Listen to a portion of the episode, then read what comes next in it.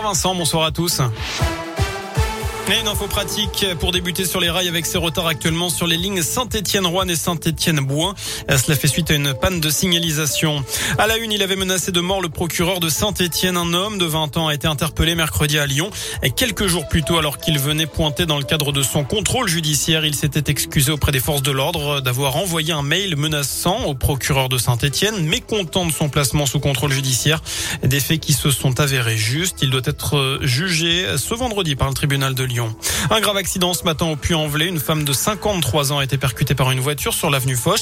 Sévèrement blessée, elle a été prise en charge par le SAMU et transportée à l'hôpital Émile Roux du Puy-en-Velay. Le conducteur de la voiture, lui, est indemne. Trois voitures incendiées la nuit dernière de à Lorette, dans la Loire. Des dégradations qui se multiplient sur la commune depuis quelques jours. Dans le reste de l'actu, le Parlement donne son feu vert pour le recours au pass sanitaire jusqu'au 31 juillet 2022. C'est le projet de loi de vigilance sanitaire qui a été adopté. Le gouvernement pourra donc exiger un pass sanitaire en cas de besoin, selon le taux de vaccination, de positivité des tests ou de saturation des lits de réanimation. Par ailleurs, les directeurs d'école et les proviseurs de collège ou de lycée pourront jusqu'à la fin de l'année scolaire avoir accès aux informations sur le statut virologique des élèves, leur contact avec des personnes contaminées et leur statut vaccinal.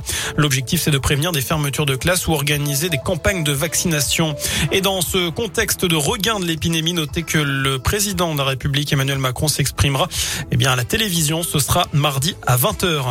Les évêques passent aux aveux et ils reconnaissent la responsabilité institutionnelle de l'Église après le rapport Sauvé sur la pédocriminalité dans l'Église catholique française. Réunis à Lourdes pour évoquer les agressions sexuelles subies par des milliers de victimes, ils en ont conclu que cette responsabilité entraîne un devoir de justice et de réparation. Enfin, on termine avec un mot de sport du foot, la 13e journée de Ligue 1 ce week-end.